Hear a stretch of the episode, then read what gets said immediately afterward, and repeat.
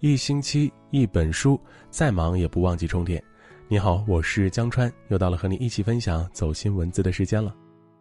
今天要为你朗读的这篇文字呢，来自国学文刊，题目叫《有一种修养叫少管闲事儿》，一起来听听。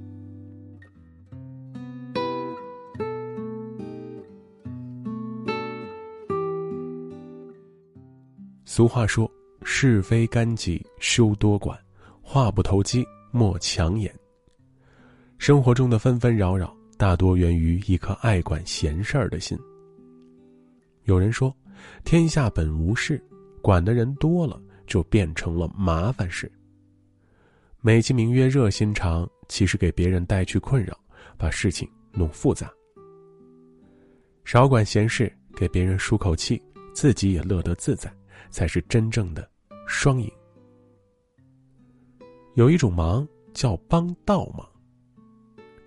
现实中最令人啼笑皆非的状况是，个人不扫门前雪，却管他人瓦上霜。多少人放着自己千疮百孔的生活不管，孜孜不倦于问候别人的生活，这个问候当然是打引号的，以为给别人帮了大忙，其实总是在帮倒忙。荒谬的是，内心还窃喜，期待别人感怀在心，给自己送来回报。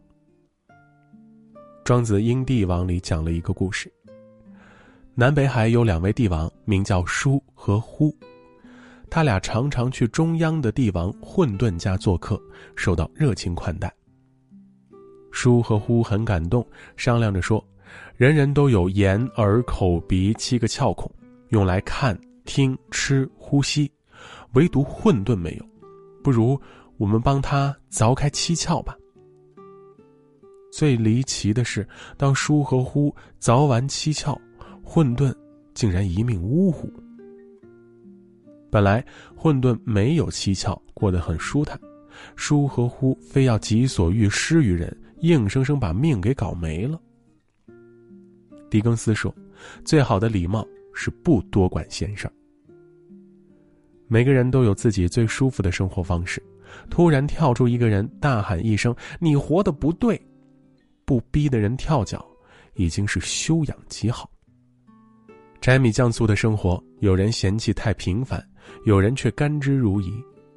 没有什么对与错，只有值不值得。光想着改变别人，并非成人之美，而是成人之恶。这样的所谓好意。没有人消受得起。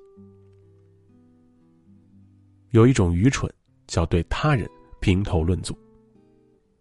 孔子说：“非礼勿视，非礼勿听，非礼勿言，非礼勿动。”自视甚高，轻易对他人评头论足，是一种恶意的伤害，相当于把人拉低，然后劈头盖脸一顿说教，看似发掘出优越感，其实是愚昧无知的表现。如同听到有人晚上上班，白天睡觉，便暗自推测，心生鄙夷。其实对方只是一名夜间看护。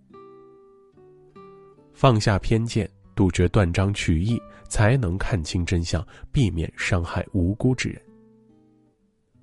看过这样一个故事：一位五六十岁的中年女士，每天打扮得花枝招展，香水袭人，说话大声嚷嚷，照顾着生病的丈夫。大家心生厌恶，总是在背后指手画脚，话说得很难听。后来她的丈夫出院了，大家才知道，不是女士故意惹人讨厌，而是她的丈夫因为疾病，眼睛、鼻子和耳朵都不好使。她只好顶着委屈，穿艳丽的衣服，喷浓重的香水，说大声的话，让丈夫看到她、闻到她、听到她，避免恐惧。俗话说：“窥一斑而知全豹”，更多的情况却是窥一斑而不知全豹。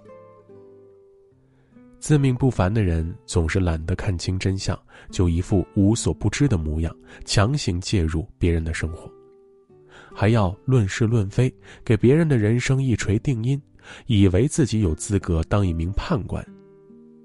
结果，真相一出来。彰显自己的无知是小事儿，给人带去不可磨灭的伤害就是大事儿。对于别人的事儿可以不认同，可以讨厌，但太把自己当回事儿，显露的还是自己的愚蠢。遇事儿时，心存一份善意的沉默，是一个人最高的教养。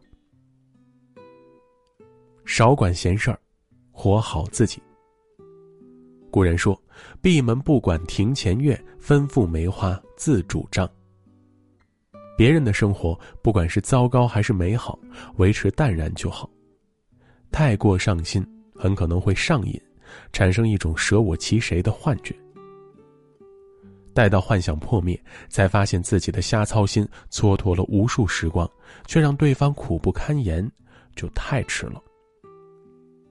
俗话说：“一屋不扫，何以扫天下？”自己都活不明白，反而跑去当别人生活的指挥官，岂不可笑？自己做事儿都没有主张，却越俎代庖议论别人，岂不哗众取宠？不如把管闲事儿的时间用来充实自己，取悦自己，留一份惬意，专注走好眼前的路，自己看人观物的境界才会提高。对于别人，则始终保持一分距离和关注，但不必过分打扰。待到千帆尽过，许多人会发现，由于没人多管闲事儿，活着的压力突然少了很多。可以不必过于担忧他人的眼光而畏手畏脚，活出了自我的精彩。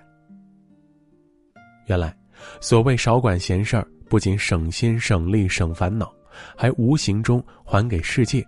以缤纷多彩。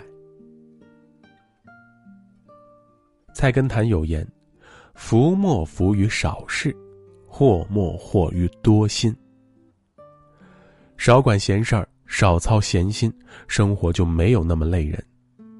不自找麻烦，多心思花在自己身上，才不会聪明反被聪明误。负责好自己的人生后，有能力再去关心别人。福气便会不请自来。好了，今天分享的这篇文字你还喜欢吗？欢迎你点击一下文末再看那样一个按钮，让更多人听到和看到吧。明晚同一时间，我们不见不散。我是江川，祝你晚安，好梦。